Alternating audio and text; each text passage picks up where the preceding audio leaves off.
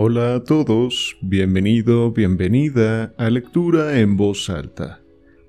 En esta plataforma podrás encontrar diferentes relatos, cuentos y novelas en formato audiolibro. Sin embargo, también te invito a visitarme en mi canal de YouTube con el mismo nombre, donde encontrarás incluso más títulos y donde también hago comentarios y análisis finales después de cada lectura. Sin nada más que agregar, ponte cómodo, cómoda y comencemos. Declaración de J. Habakkuk Jefferson, 1884.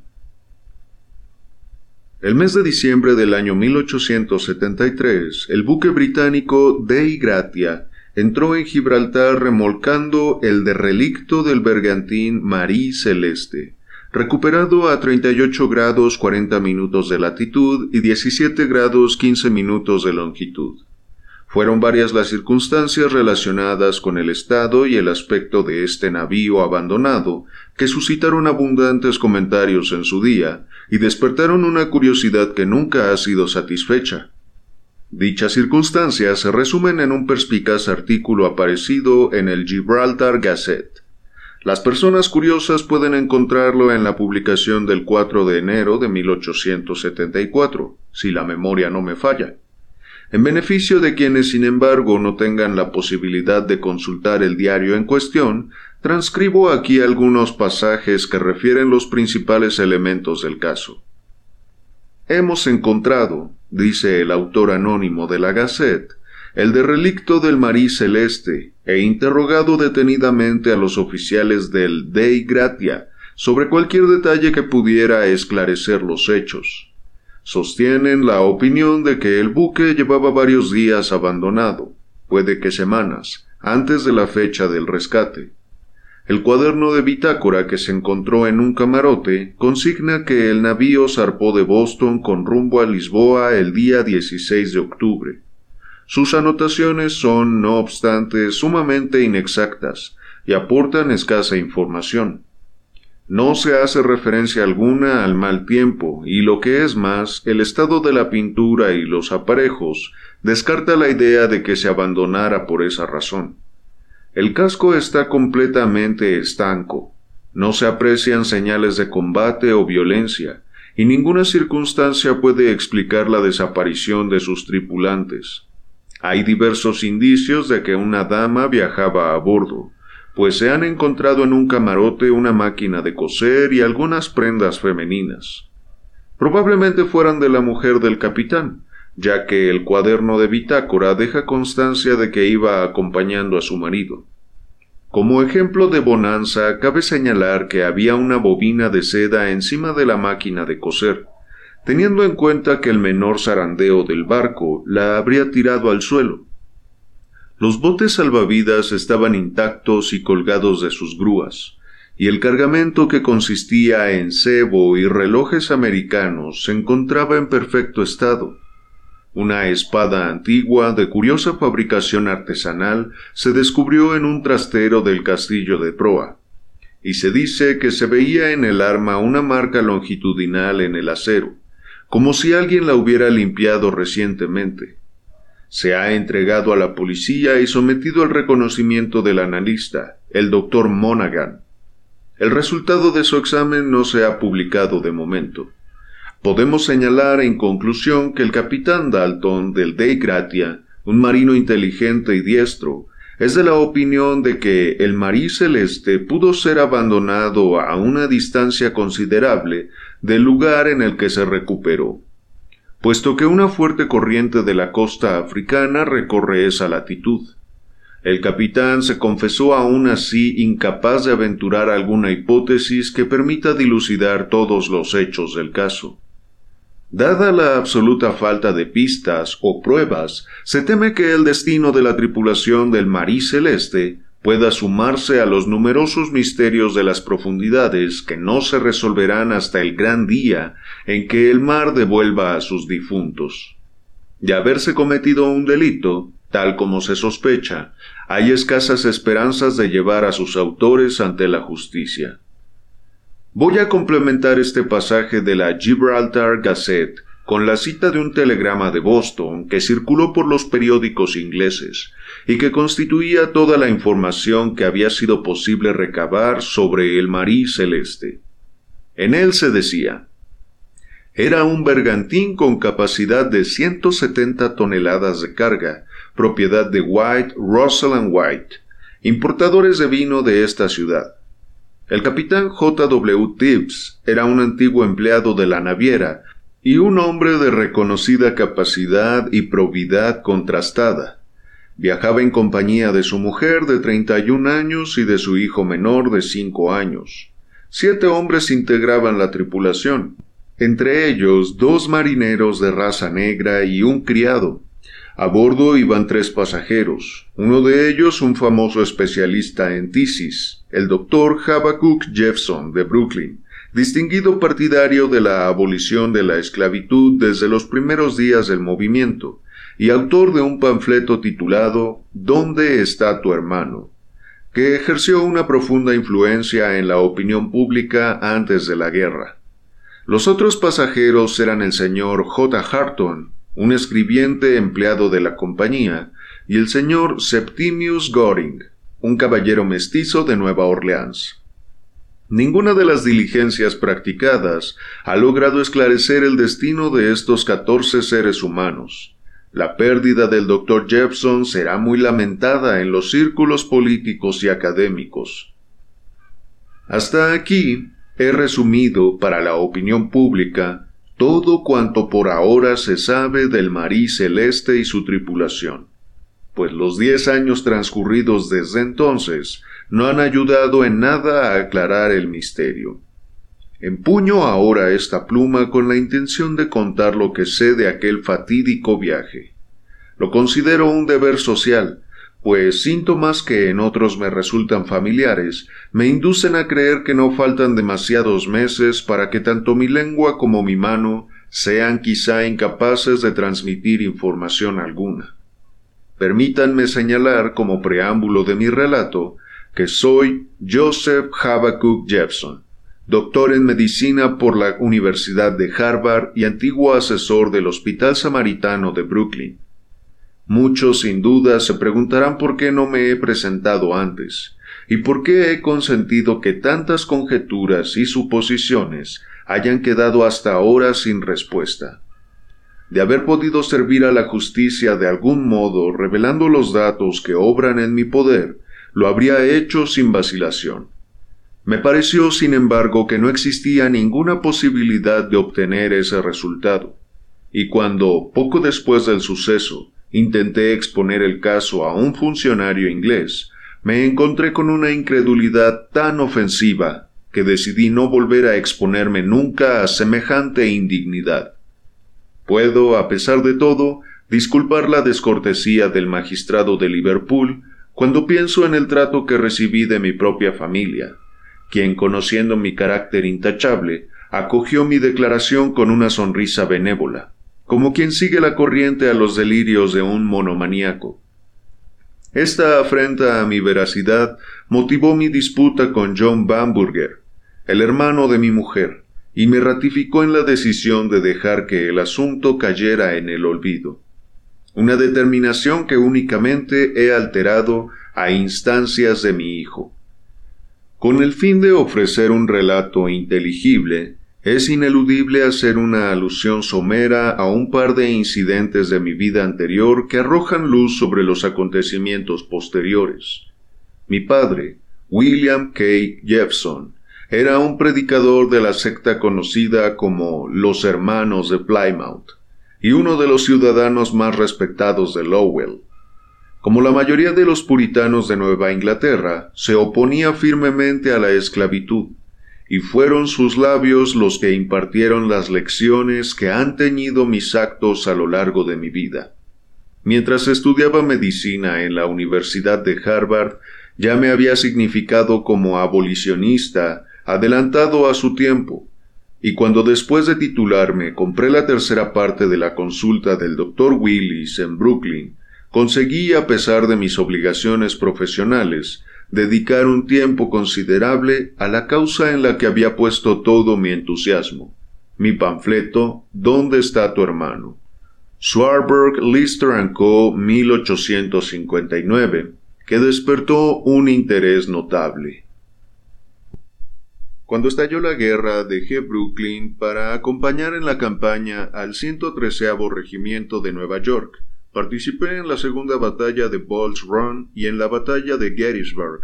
Más tarde resulté gravemente herido en Antietam y habría muerto probablemente en el frente, de no haber sido por la bondad de un caballero llamado Murray, que me llevó a su casa y me ofreció todas las comodidades posibles. Gracias a su caridad y a los cuidados que recibí de sus criados negros, pronto estuve en condiciones de pasear por la plantación con ayuda de un bastón. Fue en este periodo de convalecencia cuando se produjo un incidente estrechamente relacionado con mi relato. Entre las más asiduas de las criadas negras que velaron mi lecho a lo largo de mi enfermedad, había una anciana que parecía ejercer una notable autoridad sobre las demás. Era sumamente atenta conmigo y por las pocas palabras que cruzamos, deduje que había oído hablar de mí y que me estaba agradecida por defender a su raza oprimida. Un día en que estaba yo sentado en el porche tomando el sol y debatiendo si debía incorporarme de nuevo al ejército del general Grant, me sorprendió ver que la anciana se me acercaba renqueando. Después de dirigir una cauta mirada a un lado y a otro para cerciorarse de que estábamos solos, se palpó la pechera del vestido y sacó una bolsita de gamuza negra que llevaba colgada al cuello de una cuerda blanca. Señor, dijo, inclinándose para hablarme al oído con voz ronca. Moriré pronto. Soy mujer muy vieja. No seguiré mucho en la plantación del señor Murray. Aún puede usted vivir mucho tiempo, Marta, contesté. Ya sabe que soy médico. Si se siente mal, dígamelo y trataré de curarla. No quiero vivir, quiero morir, ir con las huestes celestiales. Cayó entonces en uno de esos éxtasis semipaganos a los que se abandonan los negros. Pero, señor, una cosa tengo que darle antes de irme. No puedo cruzar con ella el Jordán. Una cosa muy valiosa, más valiosa y más sagrada que nada en el mundo.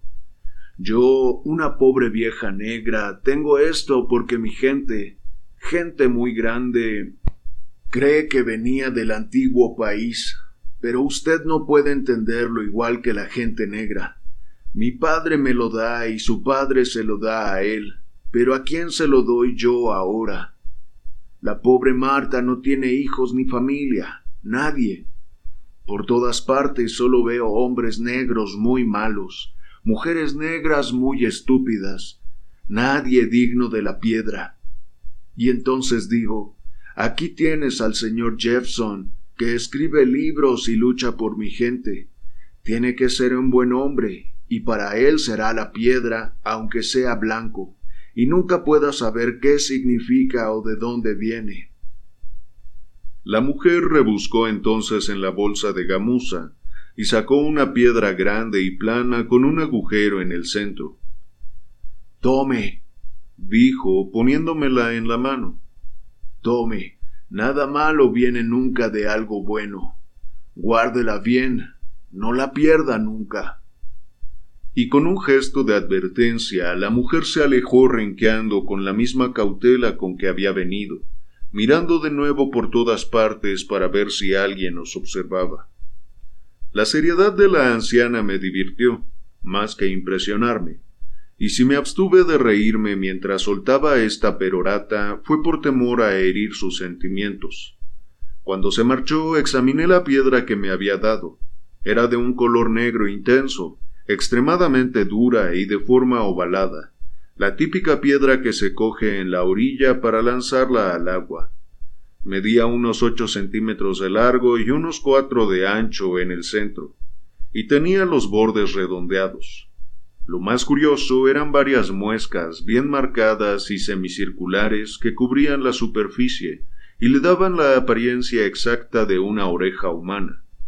En conjunto estaba muy interesado por esta nueva adquisición y decidí enseñársela como muestra geológica a mi amigo el profesor Schroeder del Instituto de Nueva York en cuanto se me presentara la oportunidad. Mientras tanto guardé la piedra en el bolsillo y levantándome de la butaca fui a dar un paseo entre los arbustos sin pensar más en el incidente. Como mi herida ya estaba casi curada por aquel entonces, poco después me despedí del señor Murray, viendo que los ejércitos de la Unión se alzaban con la victoria en todas partes, y ya empezaban a reunirse en Richmond. Mi utilidad parecía innecesaria, así que volví a Brooklyn. Allí reanudé mi actividad profesional y me casé con la segunda hija de Josiah Van Burger, el famoso grabador en madera. En el curso de unos pocos años establecí buenas relaciones y me gané una considerable reputación en el tratamiento de las enfermedades pulmonares. Seguía llevando la piedra negra en el bolsillo, y a menudo contaba la historia de las curiosas circunstancias en que llegó a mis manos. Cumplí también la decisión de enseñársela al profesor Schroeder, que se mostró muy interesado tanto por la anécdota como por el ejemplar. Lo clasificó como fragmento de meteorito y llamó mi atención sobre el hecho de que su parecido con una oreja no era accidental, sino que se había tallado con sumo cuidado hasta darle esa forma. Doce pequeños puntos anatómicos indicaban que quien la talló era tan preciso como hábil. No me extrañaría, dijo el profesor, que sea un fragmento roto de una estatua, aunque la perfección con que se ha trabajado ese material tan duro escapa a mi entendimiento.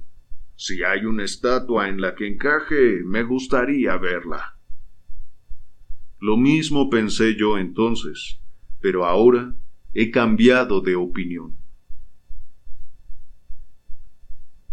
Los siete u ocho años siguientes de mi vida transcurrieron en calma y sin novedades.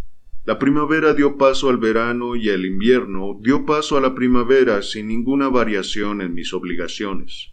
Como la clínica había crecido, acepté en calidad de socio a J. S. Jackson, que recibiría la cuarta parte de las ganancias.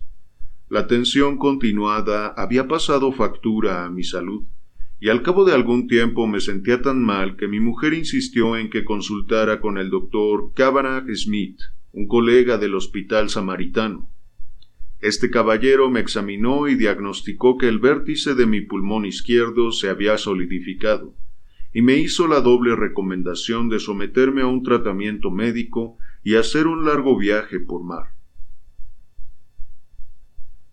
Mi carácter inquieto por naturaleza me inclinó plenamente a seguir su segundo consejo, y el asunto se zanjó al encontrarme con el joven Russell, de la naviera White, Russell and White, quien me ofreció un pasaje en uno de los barcos de su padre, el Marí Celeste, a punto de zarpar de Boston. Es un barquito muy acogedor, dijo, y Tips, el capitán, es un tipo excelente. No hay nada como un velero para un enfermo. Yo era de la misma opinión, por lo que acepté la oferta en el acto. El plan inicial era que mi mujer me acompañara en mis viajes, pero siempre ha sido mala marinera, y había importantes razones familiares para no exponerla a un riesgo en ese momento, así que decidimos que se quedaría en casa. No soy un hombre religioso ni efusivo, pero doy gracias a Dios de que no viniera. Ausentarme de la clínica me resultó más sencillo, porque Jackson, mi socio, era un hombre de total confianza, además de muy trabajador. Llegué a Boston el 12 de octubre de 1873 y fui de inmediato a las oficinas de la naviera para agradecerle su cortesía. Estaba sentado en la sala de contabilidad esperando a que pudieran recibirme cuando las palabras Marí Celeste llamaron bruscamente mi atención. Volví la cabeza y vi a un hombre muy alto y enjuto apoyado en el mostrador de caoba que estaba haciendo unas preguntas al empleado. Al fijarme en su perfil vi que tenía una parte importante de sangre negra, que era probablemente cuarterón, incluso más negro que otra cosa. La nariz aguileña y el pelo lacio daban fe de su sangre blanca, mientras que los ojos inquietos y oscuros, la boca sensual y los labios brillantes revelaban su origen africano. Tenía la tez de un tono amarillento y enfermizo, con profundas marcas de viruela, y en conjunto causaba una impresión desagradable, casi repulsiva. Hablaba, sin embargo, con voz suave y melodiosa y con palabras bien escogidas, y era sin lugar a dudas un hombre de cierta educación. Quisiera hacerle unas preguntas sobre el marí celeste, repitió acercándose al empleado.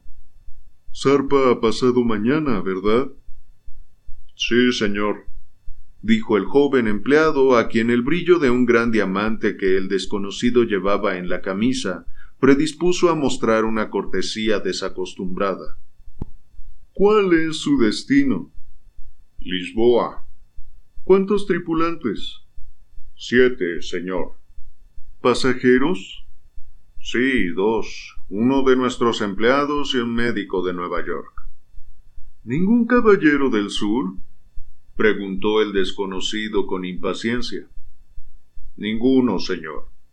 ¿Hay sitio para otro pasajero? Alojamiento para tres más, contestó el empleado.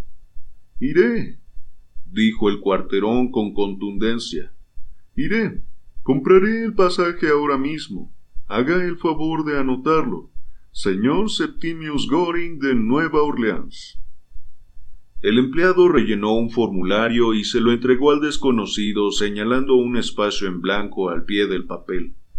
Cuando el señor Goring se inclinó para firmar, me horrorizó ver que le faltaban los dedos de la mano derecha y sostenía el papel con el pulgar y la palma. He visto a miles de heridos en combate y colaborado en todas las operaciones quirúrgicas imaginables, pero no recuerdo nada que me repugnara tanto como esa mano, semejante a una esponja marrón y con un solo dedo. La empleaba pese a todo con mucha habilidad, pues estampó su firma rápidamente, asintió con la cabeza y salió de la oficina justo cuando el señor White enviaba el recado de que ya podía atenderme. Fui al Marí Celeste a última hora de la tarde para ver mi camarote, que era sumamente cómodo considerando el tamaño mediano del barco. El señor Goring, a quien había visto esa mañana, ocuparía el de al lado. Enfrente se encontraban el camarote del capitán y otro más pequeño para el señor Harton, un caballero enviado por la naviera en viaje de negocios. Los cuatro habitáculos se encontraban a ambos lados de un pasillo que iba de la cubierta principal a la cámara.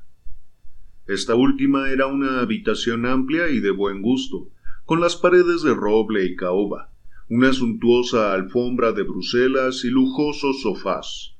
Me agradó mucho el alojamiento, y también Tips, el capitán, un marino campechano, de voz fuerte y actitud cordial, que me dio la bienvenida a bordo efusivamente e insistió en que compartiéramos una botella de vino en su camarote.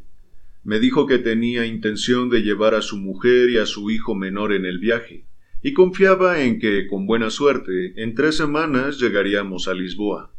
Tuvimos una agradable conversación y nos despedimos como excelentes amigos, con la advertencia por su parte de que me preparase para salir al día siguiente, pues el barco ya estaba cargado, y pensaba zarpar a mediodía con la marea alta. Volví a mi hotel, donde me esperaba una carta de mi mujer, y después de una noche de sueño reparador me dirigí al barco por la mañana. Lo que ocurrió a partir de ese momento quedó registrado en el diario que llevé para paliar la monotonía del largo viaje por mar. Pese a lo escueto de algunos pasajes, al menos puedo confirmar en la exactitud de los detalles, pues escribí puntualmente a diario.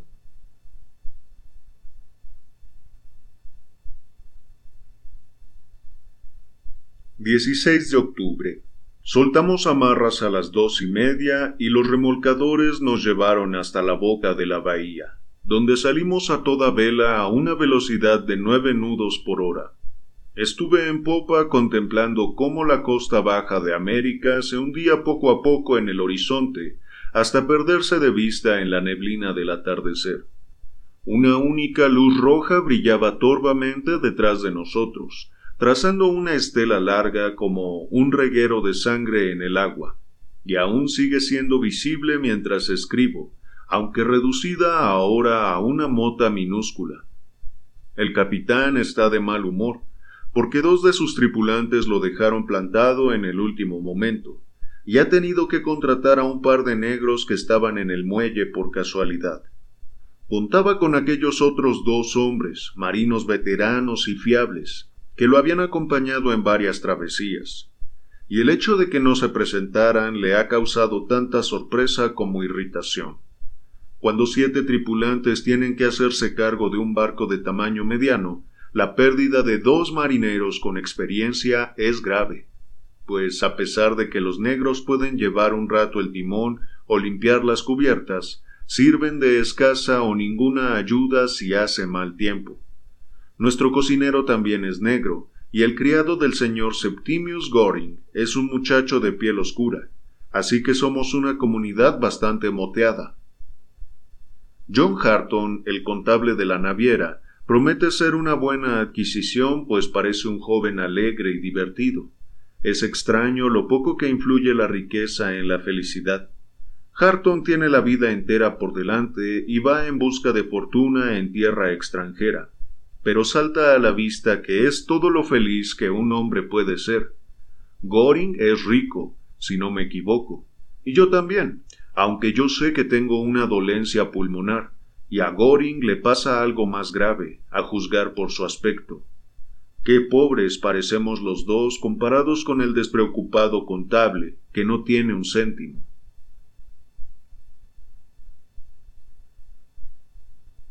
17 de octubre. La señora Tibbs ha salido a cubierta por primera vez esta mañana. Es una mujer alegre y enérgica, y tiene un hijo encantador que todavía se tambalea y balbucea un poco. El joven Harton se abalanzó sobre el pequeño nada más verlo, y se lo ha llevado a su camarote, donde sin duda sembrará la simiente de la dispepsia en el estómago del niño. La medicina nos vuelve a todos cínicos.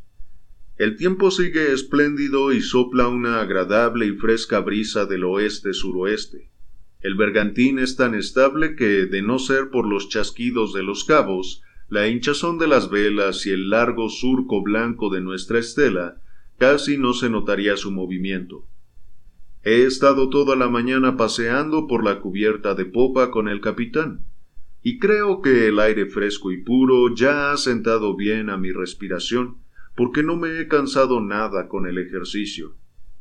Tibbs es un hombre de notable inteligencia, y hemos tenido una conversación tan interesante al hilo de las observaciones de Maury sobre las corrientes marinas que hemos acabado bajando a su camarote para consultar el texto original.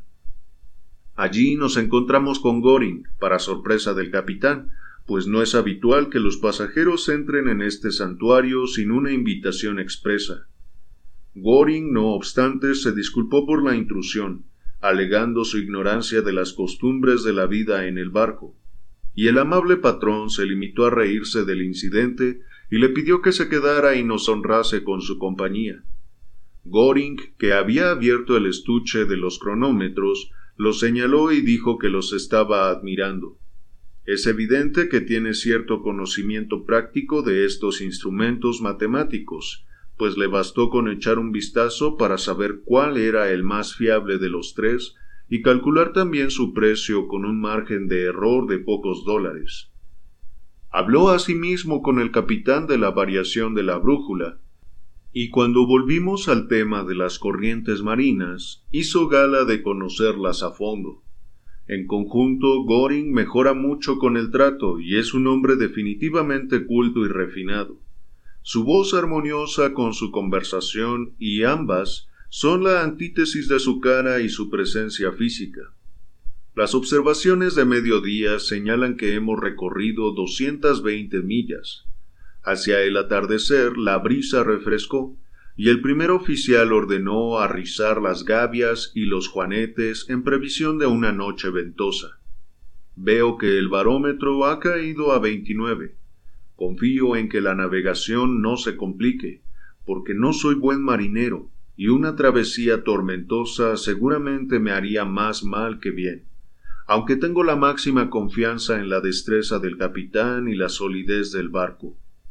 He jugado a los naipes con la señora Tibbs después de cenar, y Harton nos ha deleitado con unas melodías al violín.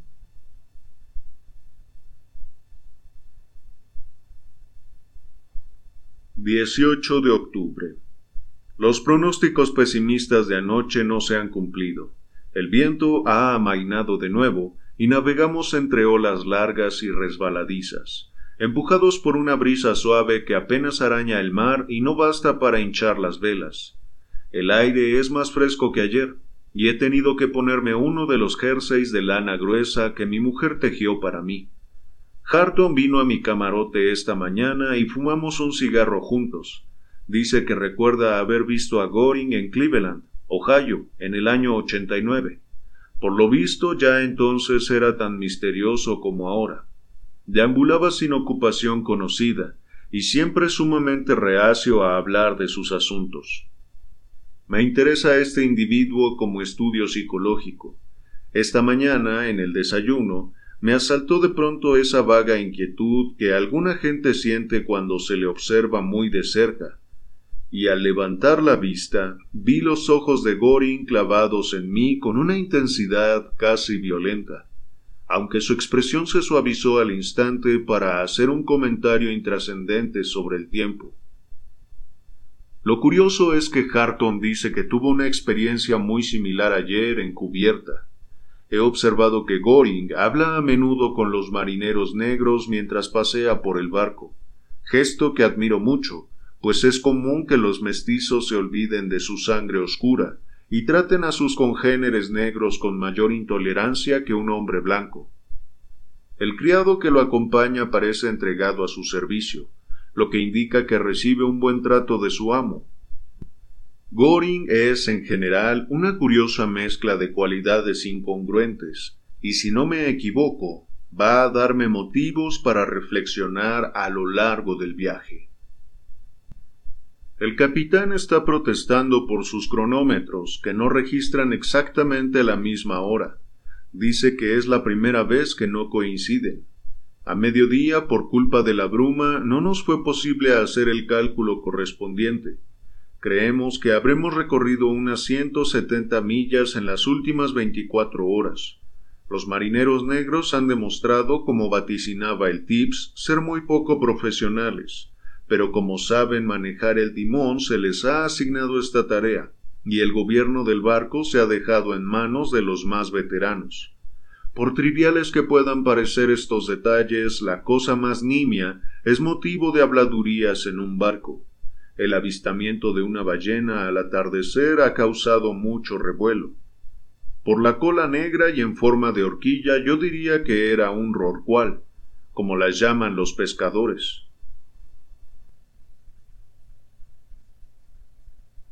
«19 de octubre. El viento era frío, así que he tenido la prudencia de pasar el día en el camarote y únicamente he salido a cenar. La ventaja de vivir en un espacio pequeño es que, acostado en la litera, puedo sin necesidad de moverme alcanzar los libros, las pipas y todo lo que necesite. Mi vieja herida ha empezado a dolerme un poco hoy, probablemente por el frío. He aliviado el dolor leyendo los ensayos de Montaigne. Harton, que ha venido esta tarde con Dodi, el hijo del capitán, y el propio capitán apareció más tarde, así que he disfrutado de una buena fiesta. 20 y 21 de octubre. Sigue haciendo frío, acompañado de una llovizna constante, y no he podido salir del camarote. Este encierro me debilita y me deprime. Goring vino a verme, pero su compañía no me ha alegrado gran cosa, pues apenas abrió la boca y se limitó a observarme de un modo bastante peculiar e irritante. Luego se levantó y salió del camarote sin decir palabra. Empiezo a sospechar que es un demente. Creo que ya he señalado que su camarote está al lado del mío, dividido por un tabique fino y cuarteado en muchos puntos, con grietas tan grandes que casi no puedo evitar cuando estoy tumbado en la litera ver lo que hace.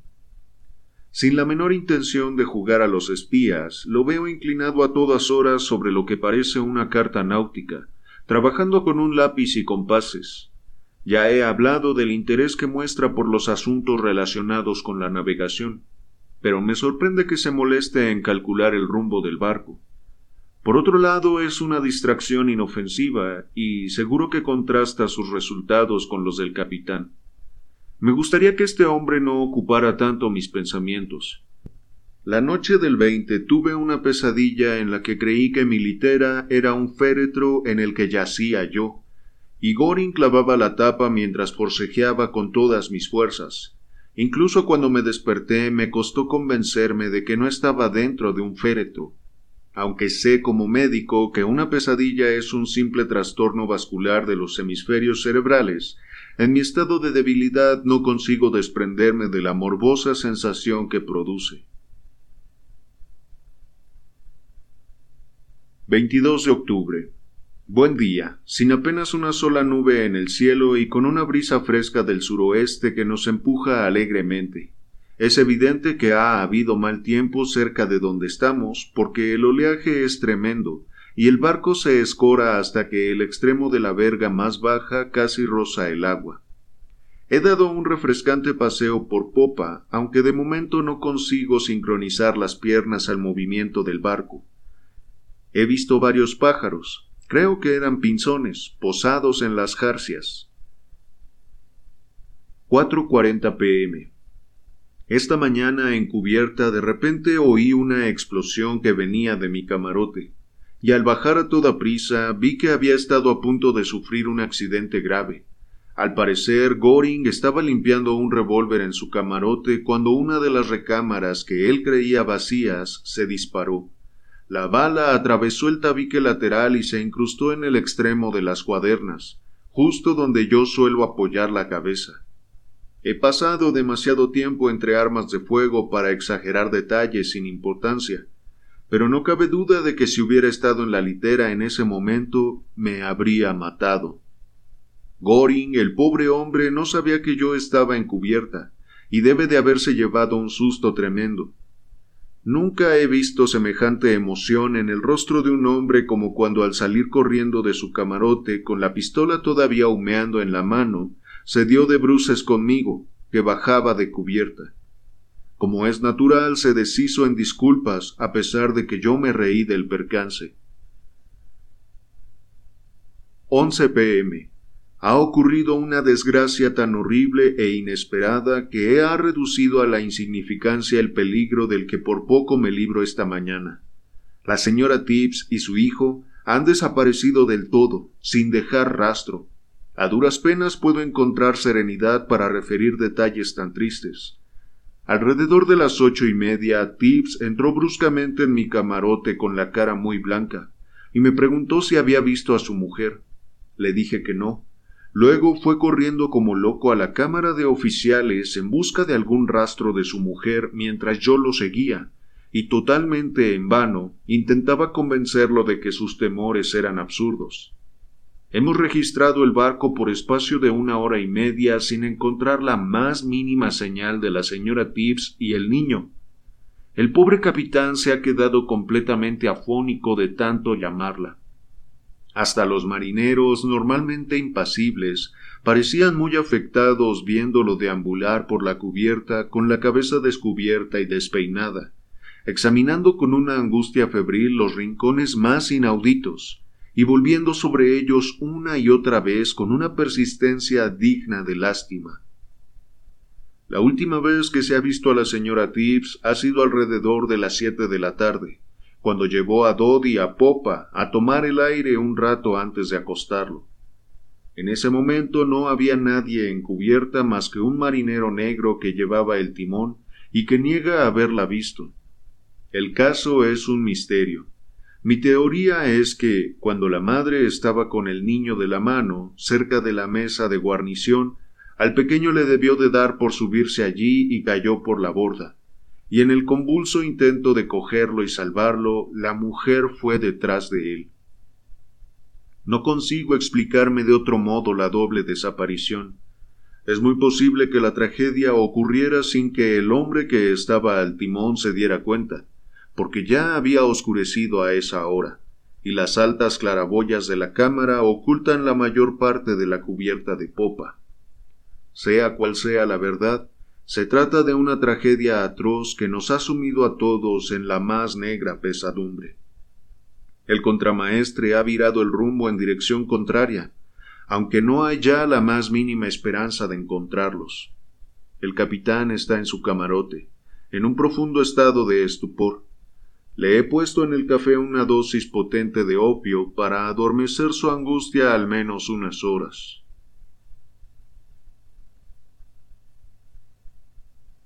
23 de octubre. Me he despertado con una vaga sensación de pesadumbre aunque he tardado unos momentos en recordar la pérdida de la noche de ayer. Al subir a cubierta he visto al pobre capitán contemplando el desierto de agua que se ha llevado lo que más quería en este mundo. Intenté hablar con él, pero se apartó bruscamente y se puso a dar vueltas por la toldilla con la cabeza hundida en el pecho. Incluso ahora que la verdad es tan palpable, Tips no puede pasar al lado de un bote o una vela caída sin mirar debajo. Parece diez años más viejo que ayer por la mañana. Harton está totalmente destrozado, pues le había tomado mucho cariño al pequeño Doddy, y Goring parece también afligido. Al menos se ha pasado el día encerrado en su camarote, y una vez que lo he visto por casualidad, tenía la cabeza entre las manos, como dominado por la melancolía. Me temo que somos una tripulación muy abatida, la más abatida que se ha visto jamás. ¿Qué impresión se llevaría mi mujer si tuviera noticia del desastre? El oleaje ha amainado y navegamos a unos ocho nudos, a todo trapo y con buena brisa. Hyson está prácticamente al mando del barco ahora que Tibbs, aun cuando hace lo posible por aguantar el tipo y aparentar entereza, es incapaz de ocuparse de ningún trabajo importante. 24 de octubre. ¿Está maldito el barco?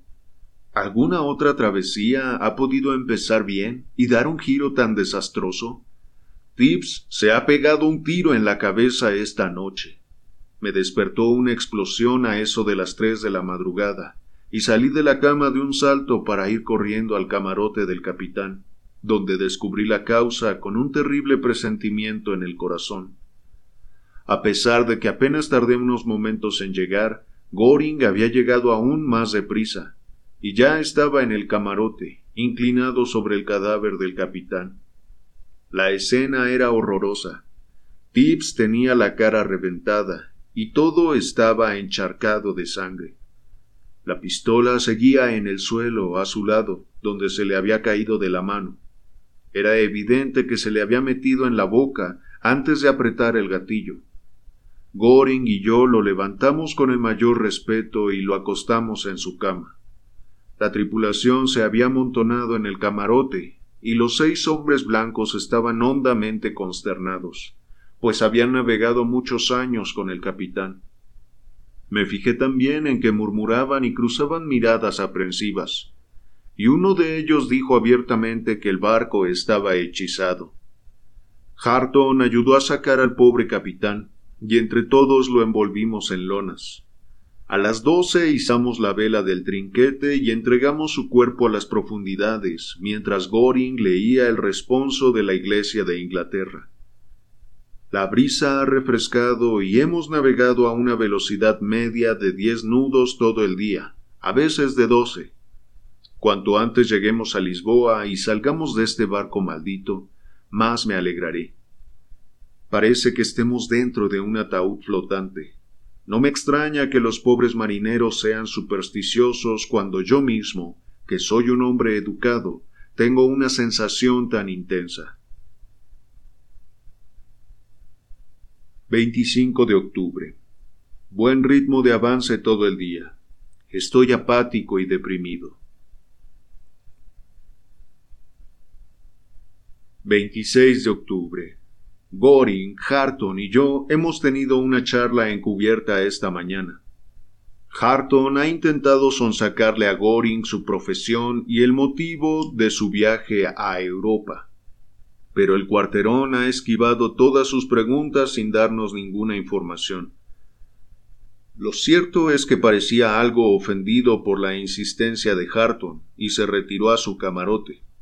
No entiendo por qué nos interesa tanto este individuo. Supongo que es su pinta llamativa, sumada a su riqueza aparente lo que nos pica la curiosidad. Harton tiene la teoría de que es un detective que está buscando a cierto delincuente huido a Portugal y que elige esta singular forma de hacer el viaje para pasar desapercibido y caer sobre su presa sin previo aviso. A mí me parece una suposición muy rocambolesca, pero Harton se basa en un libro que Goring olvidó en cubierta y que ha estado hojeando. Por lo visto era una especie de álbum de recortes con bastantes fragmentos de periódicos. Todos ellos se relacionaban con diversos asesinatos cometidos en Estados Unidos a lo largo de los últimos veinte años. Sin embargo, una curiosidad que detectó Harton es que en ninguno de los casos los asesinos habían llegado a comparecer ante la justicia. Dice que los detalles eran completamente distintos y lo mismo ocurría con el tipo de ejecución y la posición social de la víctima, pero todos coincidían en que el asesino seguía suelto, aunque por supuesto la policía tenía fundadas razones para confiar en su captura inminente. Esta particularidad ciertamente parece refrendar la teoría de Harton, si bien podría tratarse de una simple afición de Goring, o como le sugería Harton, quizá nuestro compañero de viaje esté recopilando información para un libro que rivalice con De Kinsey. En todo caso, no es asunto nuestro.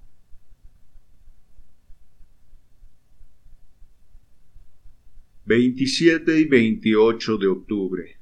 El viento continúa propicio y avanzamos a buen ritmo. Es extraña la facilidad con que un ser humano puede desaparecer y caer en el olvido. Casi nadie se acuerda ya de Tips. Hyson se ha trasladado a su camarote y todo sigue su curso. Si no fuera por la máquina de coser de la señora Tips a un lado de la mesa, podríamos olvidarnos de que esa desgraciada familia existió alguna vez. Hoy ha ocurrido otro accidente a bordo, aunque por fortuna no demasiado grave.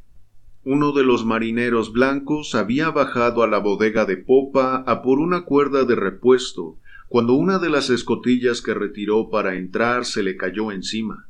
Salvó la vida apartándose de un salto, pero la plancha le ha machacado un pie, y no podrá hacer gran cosa en lo que queda de viaje. Atribuye el percance al descuido de su compañero negro, que lo había ayudado a retirar las escotillas. Este último, por su parte, lo achaca al balanceo del barco. Al margen de la causa, esto reduce aún más nuestra tripulación. Parece que la racha de mala suerte está deprimiendo a Harto, porque ha perdido su jovialidad y su buen ánimo de costumbre. Goring es el único que conserva la alegría. Veo que sigue trabajando en el camarote con su carta náutica. Sus conocimientos de navegación podrían ser útiles si algo le ocurriera a Hyson. Dios no lo quiera. 29 y 30 de octubre. Seguimos navegando de bolina con una brisa fresca, todo en calma y nada digno de mención. 31 de octubre. Mi debilidad pulmonar, sumada a los alarmantes episodios del viaje, ha alterado tanto mi sistema nervioso que ahora me afecta hasta el incidente más trivial. Me cuesta creer que soy el mismo hombre que ligaba la arteria ilíaca externa, una operación que exige la máxima precisión, bajo una lluvia de balas en Antietam. Estoy nervioso como un niño. Anoche, a cuatro campanadas en mitad de la primera guardia, seguía en duermevela, tratando inútilmente de entregarme a un sueño reparador. No había luz en mi camarote, pero un rayo de luna entraba por el ojo de buey, proyectando sobre la puerta un círculo de plata parpadeante. Estaba contemplando con los ojos adormilados este círculo, consciente de cómo se iba borrando, a medida que mis sentidos me abandonaban. Cuando la repentina aparición de un objeto pequeño y oscuro justo en el centro del disco luminoso me espabiló por completo. Me quedé quieto observándolo con la respiración agitada. El punto se volvió gradualmente más grande y más claro hasta vi que se trataba de una mano que se había colado con sigilo por el hueco de la puerta entreabierta. Una mano que, según observé con un escalofrío de terror, no tenía dedos. La puerta se abrió despacio y la cabeza de Goring siguió a la mano. Apareció en el centro del rayo de luna, enmarcada por una especie de halo difuso y espectral que dejaba ver pese a todo sus facciones nítidamente. Pensé que jamás había visto una expresión tan diabólica y cruel en un rostro humano. Tenía las pupilas dilatadas y brillantes, los labios tan retraídos que asomaban los dientes blancos y el pelo negro y liso, levantado en la frente como la capucha de una cobra. La inesperada y silenciosa aparición me impresionó tanto que di un salto en la cama, temblando de pies a cabeza, y busqué mi revólver con una mano me avergoncé sinceramente de mi precipitación cuando me explicó el motivo de su intrusión, cosa que hizo de inmediato y con la mayor cortesía. Al pobre hombre le dolían las muelas, y venía a pedirme un poco de láudano, sabiendo que yo tenía un botiquín. En cuanto a su expresión siniestra, Goring nunca es una belleza, y entre mi estado de tensión nerviosa y el efecto cambiante de la luz de la luna, era fácil evocar una visión horrenda. Le di veinte gotas y se marchó con repetidas expresiones de gratitud.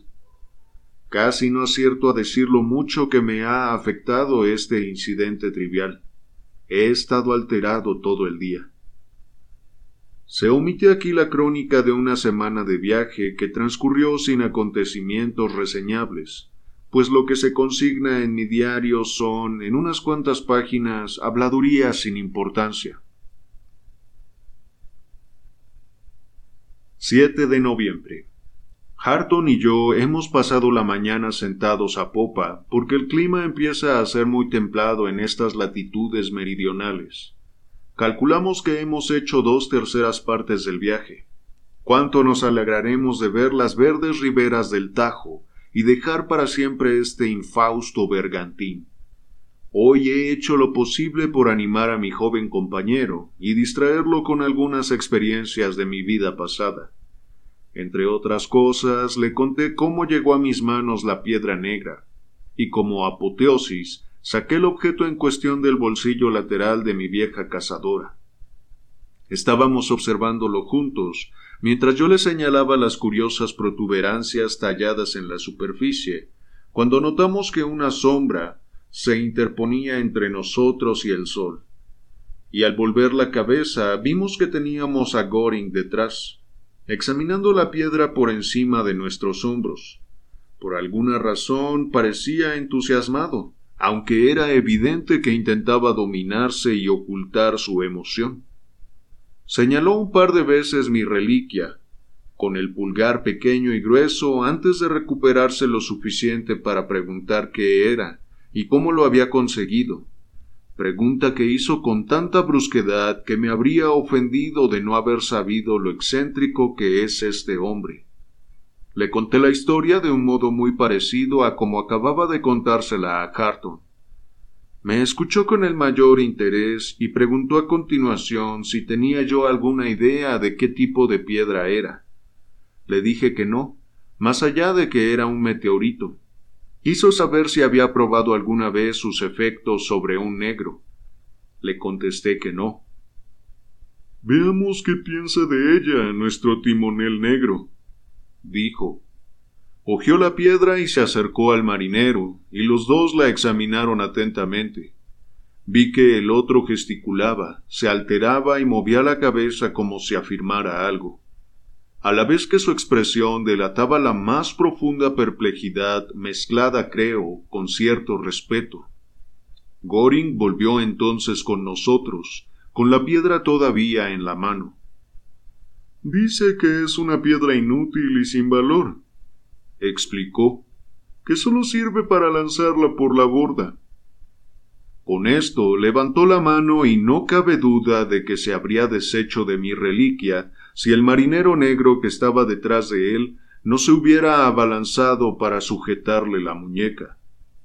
Al verse inmovilizado, Goring soltó la piedra y se fue de muy mal talante para librarse de mis airadas protestas por esta violación de mi buena fe. El negro recuperó la piedra y me la devolvió con reverencia y muestras de profundo respeto. El asunto es inexplicable. Estoy cada vez más convencido de que Goring está loco o le falta muy poco. A pesar de todo, si comparo el efecto que la piedra causó en el marinero con el respeto con que Marta me la entregó en la plantación y la sorpresa de Goring al verla, no puedo sino llegar a la conclusión de que tengo en mi poder un poderoso talismán de enorme atractivo para la raza negra. No volveré a confiársela de nuevo a Goring.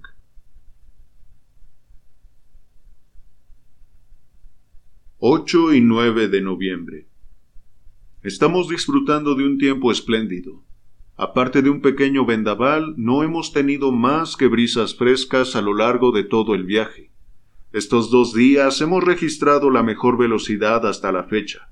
Es precioso ver cómo salta la espuma en la proa cuando ésta corta las olas. El resplandor del sol las atraviesa y la rompe en diminutos arcoíris, a los que los marineros llaman fulguraciones. Hoy he estado varias horas en el castillo de proa contemplando el fenómeno y envuelto en un halo de colores prismáticos. Es evidente que el timonel ha hablado con los otros negros de mi piedra prodigiosa, porque todos me tratan con el mayor de los respetos. Hablando de fenómenos ópticos, ayer tuvimos uno curioso al atardecer, sobre el que Hyson me llamó la atención fue la aparición de una forma triangular y bien definida en lo alto del cielo al norte. Me dijo que era exactamente como el pico de Teide visto desde muy lejos. Sin embargo, el pico se encontraba en ese momento como mínimo a quinientas millas al sur.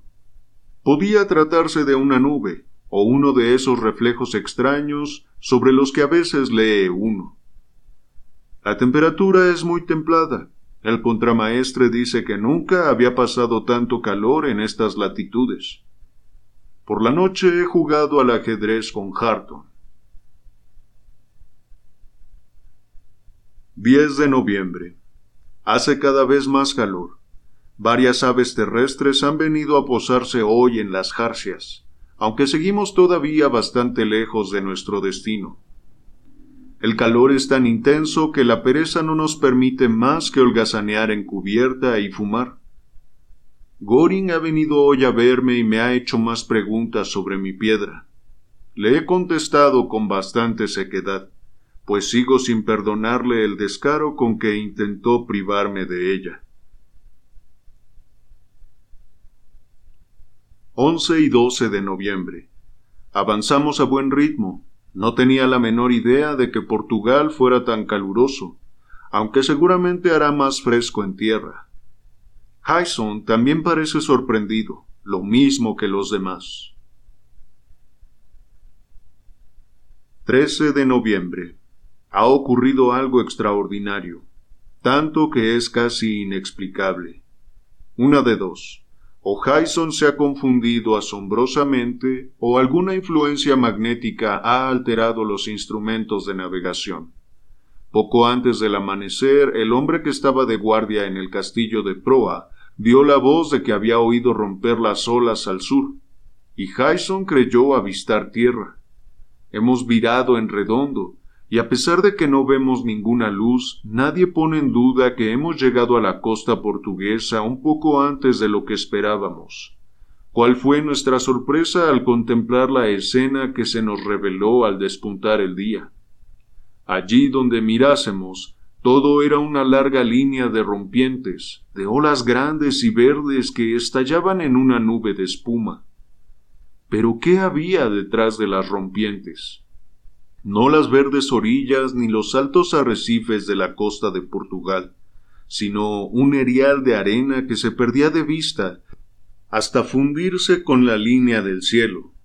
A derecha y a izquierda en todas partes todo era arena amarilla, amontonada en algunas zonas en fantásticos montículos, algunos de treinta metros de alto, mientras que en otras se veían largas franjas de apariencia tan lisa como una mesa de billar. Harton y yo, que subimos juntos a cubierta, nos miramos con perplejidad, y Harton estalló en carcajadas. Hyson está abochornado y no para de protestar porque alguien haya andado toqueteando los instrumentos de navegación. No cabe duda de que esto es el continente africano, y lo que vimos hace un par de días al norte, en el horizonte, era el Teide. En el momento en que avisté las aves terrestres, debíamos de estar pasando cerca de alguna de las Islas Canarias. Si hemos seguido el mismo rumbo, ahora nos encontramos al norte de Cabo Blanco, cerca del territorio inexplorado que bordea el Gran Sahara. No podemos hacer nada más que reparar los instrumentos del mejor modo posible y poner de nuevo rumbo a nuestro destino. 8.30 pm. Hemos pasado el día al Pairo. Nos encontramos a una milla y media de la costa. Hyson ha examinado los instrumentos y no encuentra ninguna explicación que justifique un desvío tan extraordinario.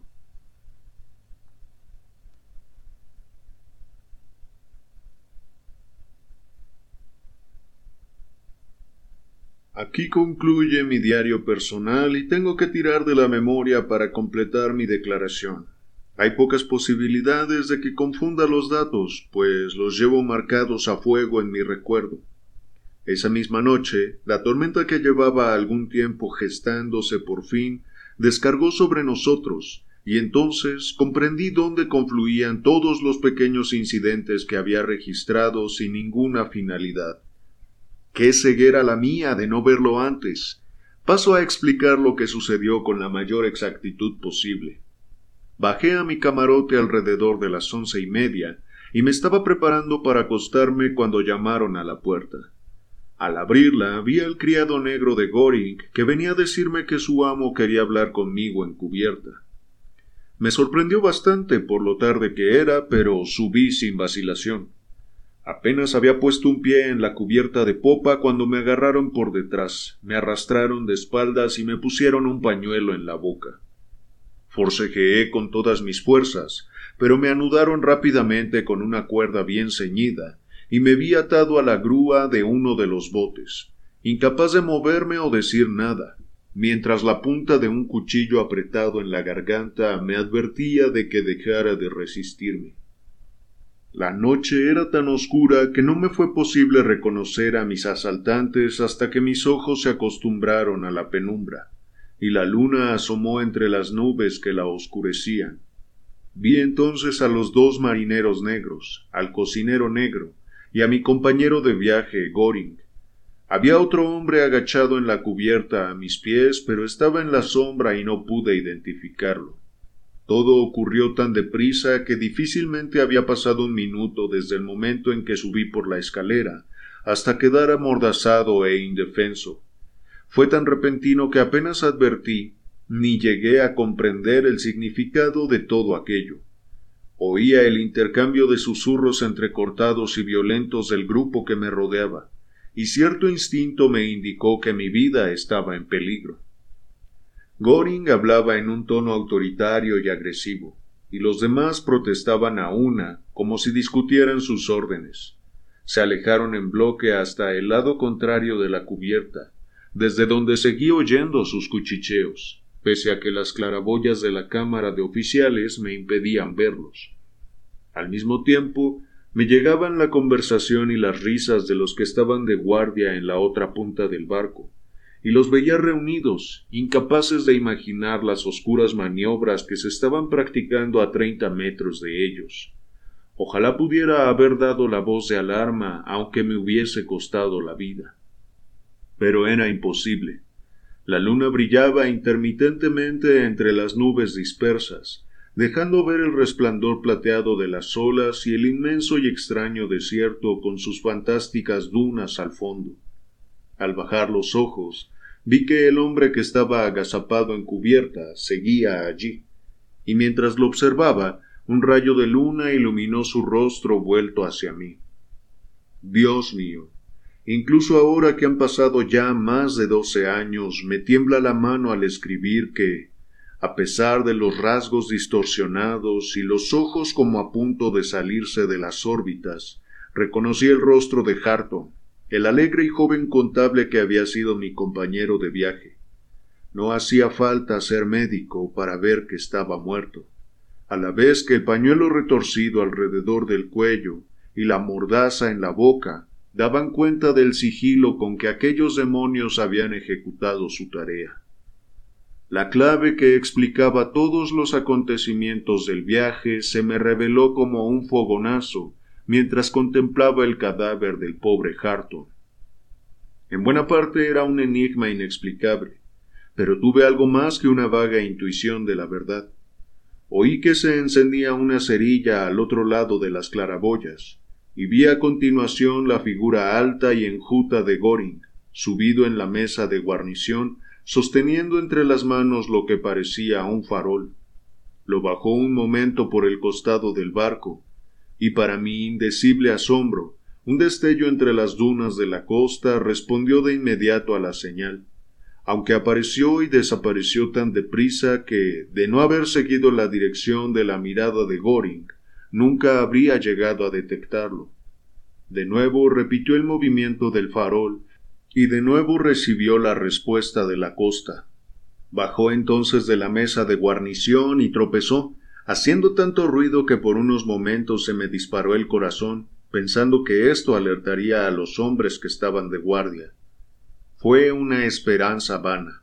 La serenidad de la noche y la quietud del barco desplazaban toda idea de obediencia al deber y toda necesidad de vigilancia. Hyson, que a raíz de la muerte de Tips estaba al mando de ambas guardias, había bajado a dormir un par de horas y el contramaestre que había quedado a cargo del barco estaba con los otros dos hombres al pie del trinquete, indefenso, mudo, con las cuerdas clavadas en la carne, y el hombre asesinado a mis pies. Esperé el siguiente acto de la tragedia. Los cuatro rufianes habían pasado ahora al otro lado de la cubierta. El cocinero iba armado con algo parecido a un tajo de carnicero, mientras que los demás tenían cuchillos, y Goring un revólver. Estaban inclinados en la borda y con la vista en el agua, como si observaran algo. Vi que uno de ellos agarraba a otro del brazo y señalaba algún objeto, y mirando en esa dirección vislumbré el movimiento de una masa grande que se acercaba al bergantín. Cuando surgió de las tinieblas, pude ver que era una canoa grande, abarrotada de hombres e impulsada como mínimo por una decena de remos. Al pasar disparada por debajo de la proa, los marinos de guardia también la vieron, y lanzando un grito corrieron hacia allá. Pero llegaron demasiado tarde. Un enjambre de negros gigantescos escaló por la aleta, y siguiendo las indicaciones de Goring, barrió la cubierta como un torrente imparable.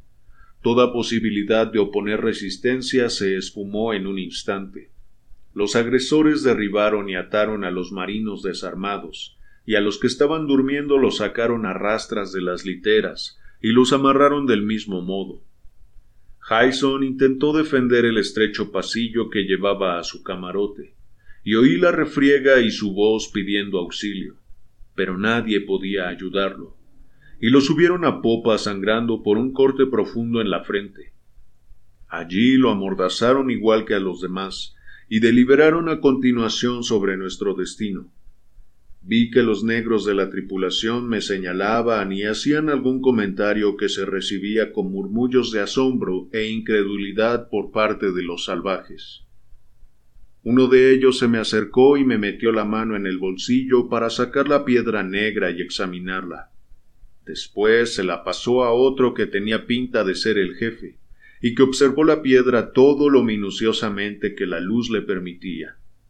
Murmurando unas palabras se las dio al guerrero que tenía al lado, quien la examinó y la pasó a su vez hasta que la piedra terminó de correr de mano en mano por todo el círculo. El jefe le dijo entonces unas palabras a Goring en su lengua materna, y el cuarterón se dirigió a mí en inglés. Ahora mismo me parece estar viendo la escena, los altos mástiles del barco bañados por la luz de la luna que plateaba las velas y mostraba los duros relieves de la trama del cordaje, el grupo de guerreros de piel oscura apoyados en sus lanzas, el hombre muerto a mis pies, las caras blancas de los prisioneros puestos en fila, y el despreciable mestizo delante de mí, con su elegante traje de lino blanco, en extraño contraste con sus socios. Tenga por seguro, dijo con su acento más suave, que no soy partidario de perdonarle la vida. Si de mí dependiera, moriría igual que estos hombres están a punto de morir. Personalmente no tengo nada en contra de usted ni de ellos, pero he consagrado mi vida a la destrucción de la raza blanca y es usted el primero que se me ha escapado de las manos. Dé las gracias a esa piedra suya. Estos pobres hombres la veneran, y si de verdad lo creen así, es porque tienen motivos. Si cuando vayamos a tierra se demuestra que están equivocados, y que la forma y la composición de la piedra son mero producto del azar, nada podrá salvarle la vida. Mientras tanto, tenemos la intención de tratarlo bien. Así que si quiere llevarse alguna cosa de su pertenencia, es libre de ir a buscarla. Al concluir, dio una señal, y un par de negros me desataron, aunque sin quitarme la mordaza. Me llevaron al camarote donde me guardé en los bolsillos los pocos bienes de valor, además de una brújula y mi diario de viaje. Luego me empujaron por la borda hasta una canoa pequeña que estaba al lado de la grande, y mis guardias me siguieron y empezaron a remar hacia la costa. Nos habíamos alejado unos cien metros del bergantín cuando nuestro timonel levantó la mano, y los remeros se detuvieron un momento a escuchar. Entonces, en la quietud de la noche, oí una especie de gemido débil, seguido de una serie de chapoteos en el agua. Es todo cuanto sé de la suerte de mis pobres compañeros. La canoa grande nos siguió casi inmediatamente después, y el barco desierto quedó a la deriva con su casco flotando como un espectro tenebroso.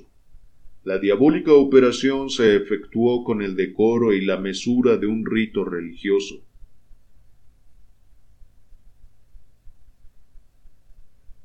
Las primeras luces del día tiñeron el cielo de gris a levante mientras surcábamos las olas y tocábamos tierra. Dejando a media docena de hombres con las canoas, los negros echaron a andar entre las dunas y me llevaron con ellos, tratándome con mucha amabilidad y respeto. Era difícil andar porque los tobillos se hundían a cada paso en la arena suelta y cambiante. Y cuando por fin llegamos a la aldea, o mejor dicho, el pueblo, pues tenía un tamaño considerable, yo estaba reventado.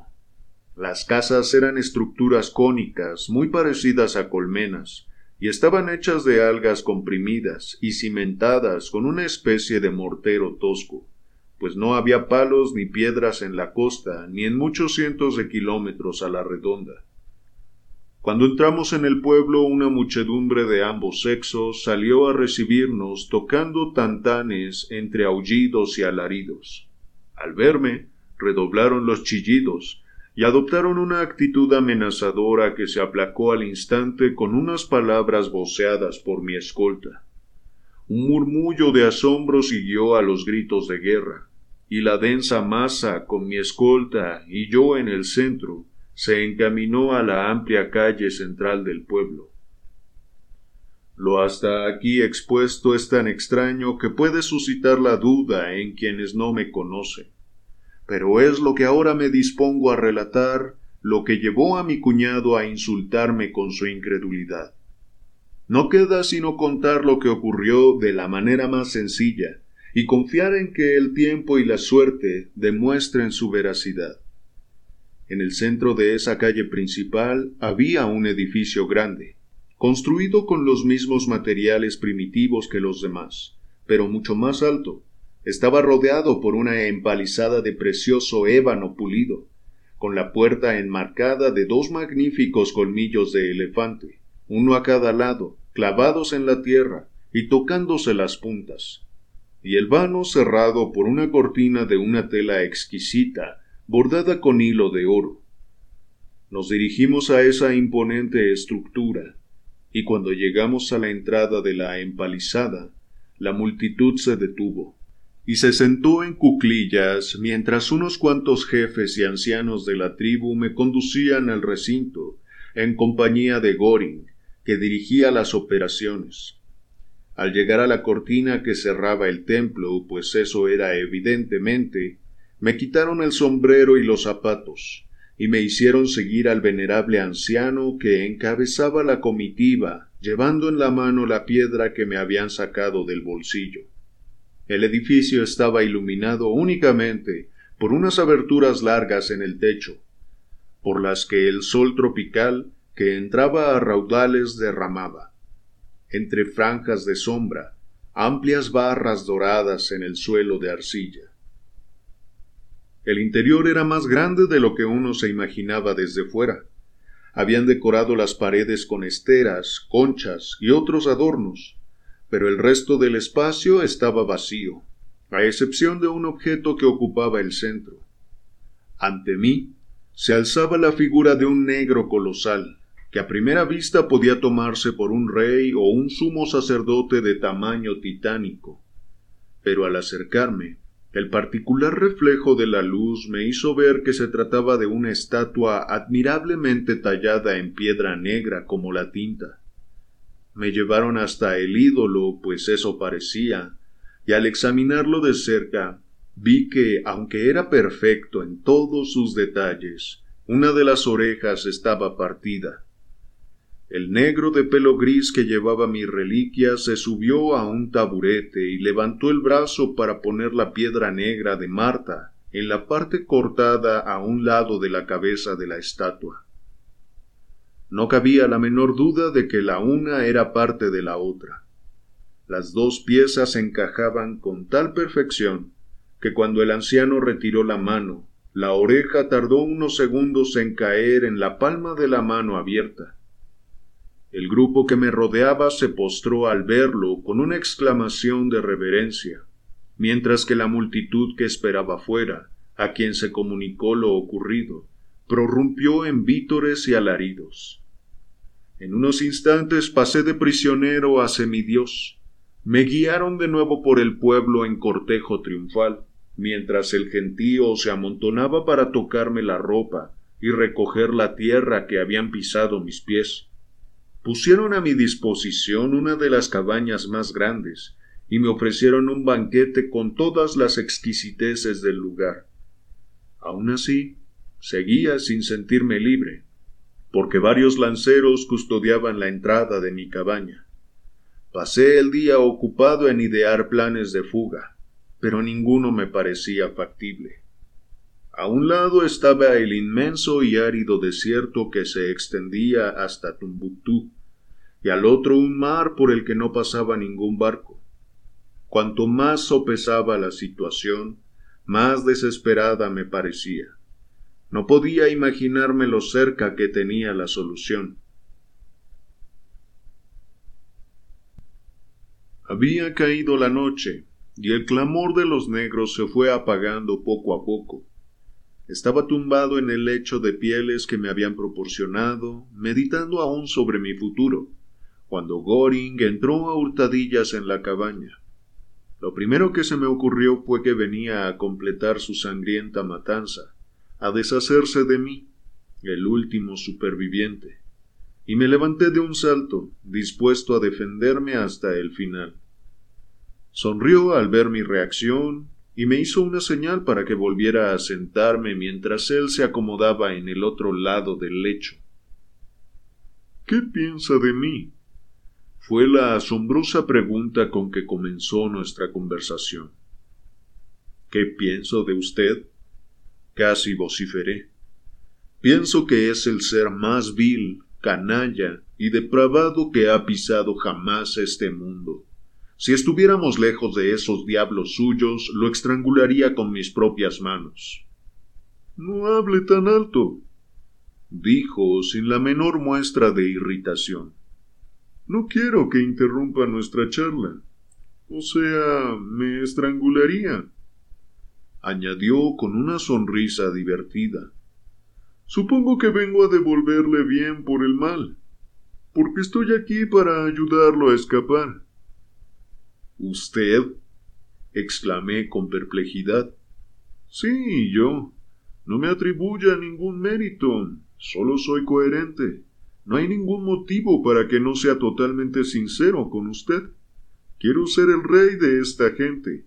No es una ambición muy elevada, pero ya sabe lo que dijo César la primera vez que estuvo en una aldea de la Galia.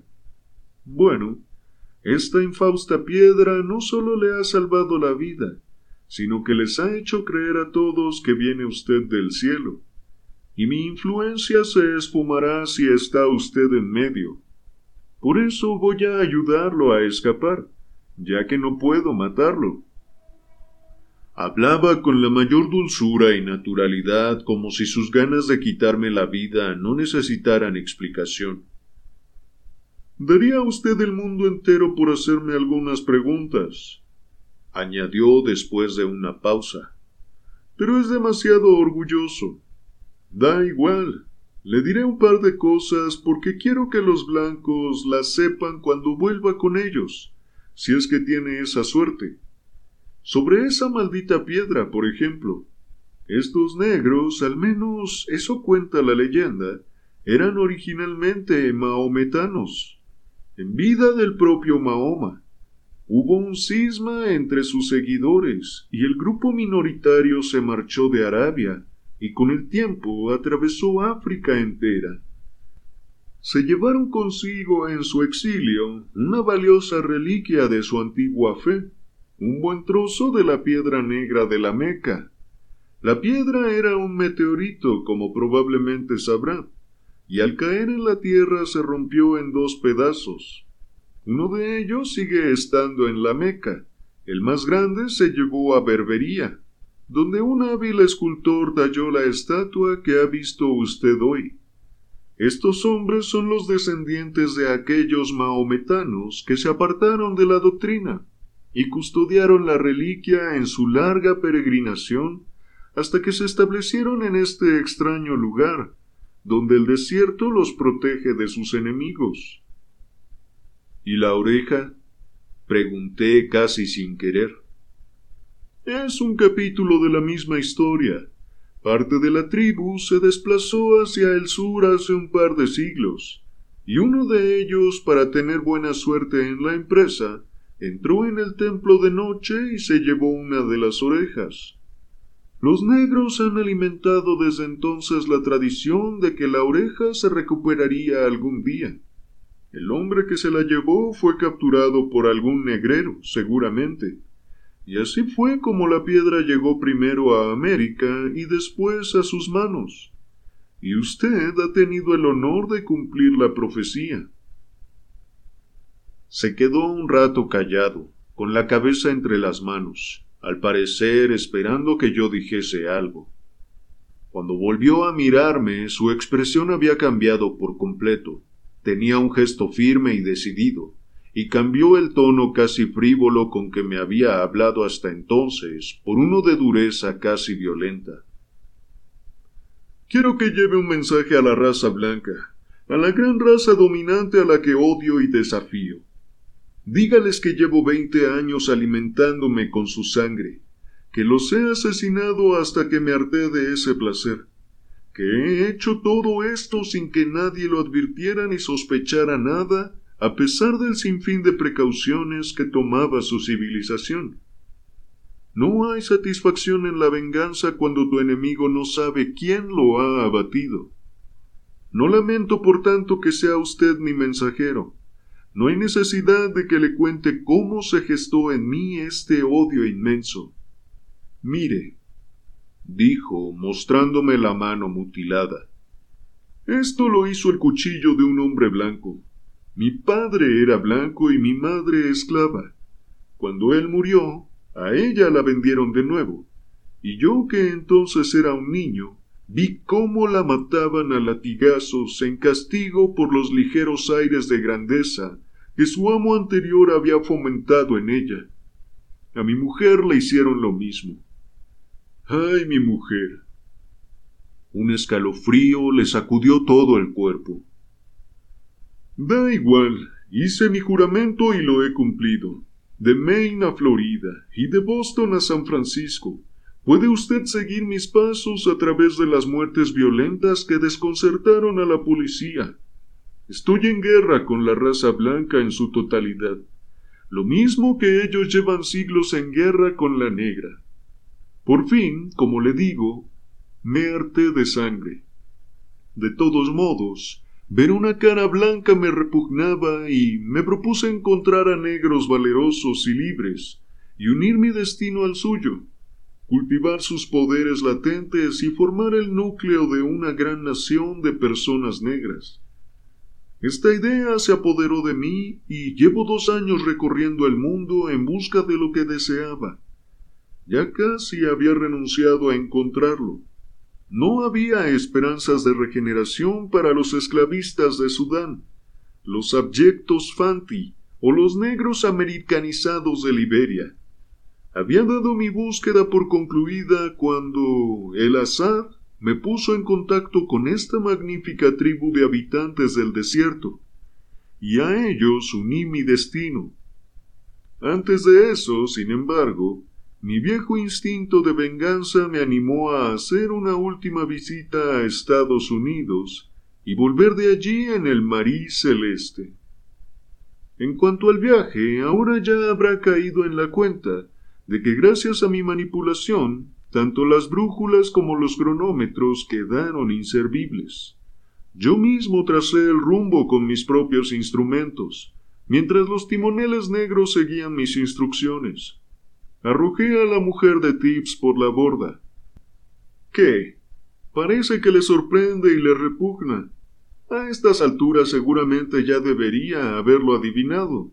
Le habría matado a usted ese día a través del tabique, pero por desgracia había salido del camarote. Lo intenté una vez más, pero estaba usted despierto.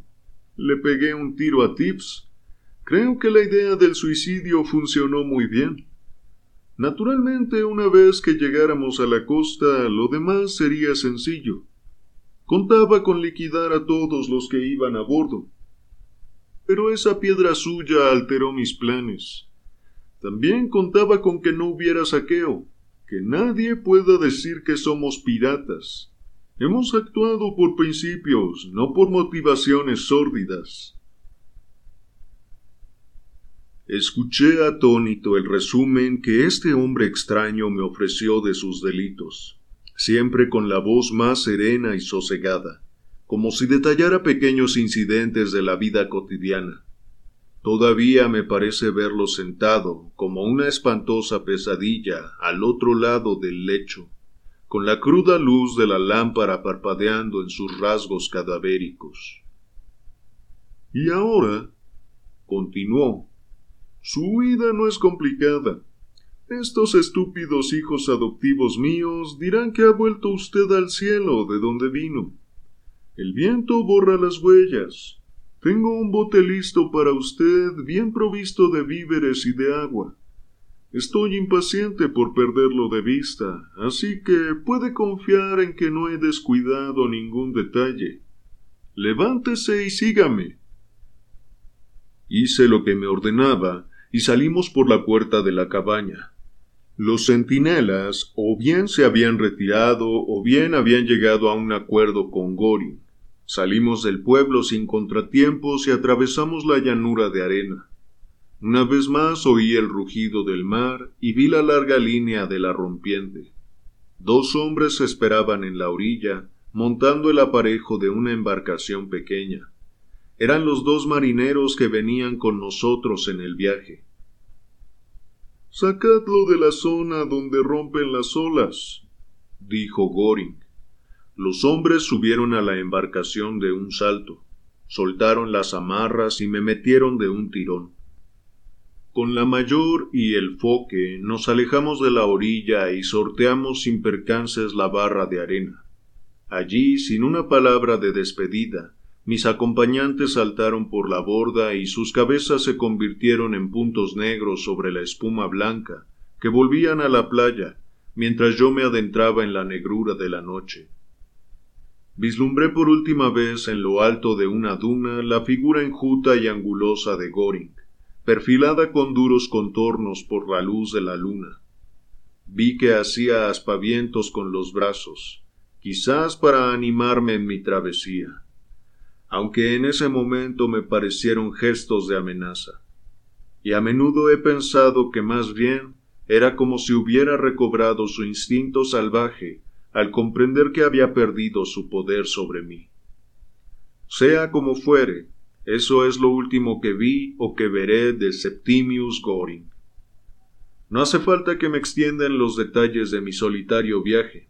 Puse rumbo a las Islas Canarias lo mejor que pude, y al cabo de cinco días fui rescatado por la Monrovia, un barco de la Compañía de Navegación a Vapor británica y africana. Aprovecho la oportunidad para dar mi más sincero agradecimiento al capitán Stornoway y sus oficiales por la amabilidad con que me trataron desde ese momento hasta nuestra llegada a Liverpool, donde pude embarcar en uno de los vapores de la naviera Guión con rumbo a Nueva York. Desde el día en que volví a casa con mi familia, he hablado muy poco de mis peripecias. La experiencia sigue siendo muy dolorosa para mí, y lo poco que he contado se ha puesto en tela de juicio. Expongo ahora los hechos ante la opinión pública tal como ocurrieron, sin preocuparme de hasta qué punto se me crea, por la sencilla razón de que mi pulmón se está debilitando y tengo la responsabilidad de quedar en paz conmigo mismo. Mi declaración es cierta. Consulten el mapa de África. Encima de Cabo Blanco, donde la Tierra se extiende al norte y al sur desde el extremo más occidental del continente, Septimius Goring sigue reinando sobre sus súbditos negros, a menos que haya recibido su castigo. Y allí, donde las largas y veloces olas verdes se precipitan sobre la arena amarilla y caliente entre rugidos y silbidos, yacen los restos de Harton y Hyson, junto a los otros pobres hombres asesinados en el marí celeste.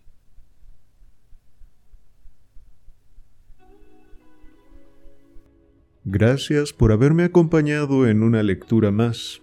Te recuerdo que puedes encontrar muchos más audiolibros y relatos si me buscas en YouTube como Lectura en Voz Alta. Para mí ha sido un placer leerte como siempre. Nos vemos.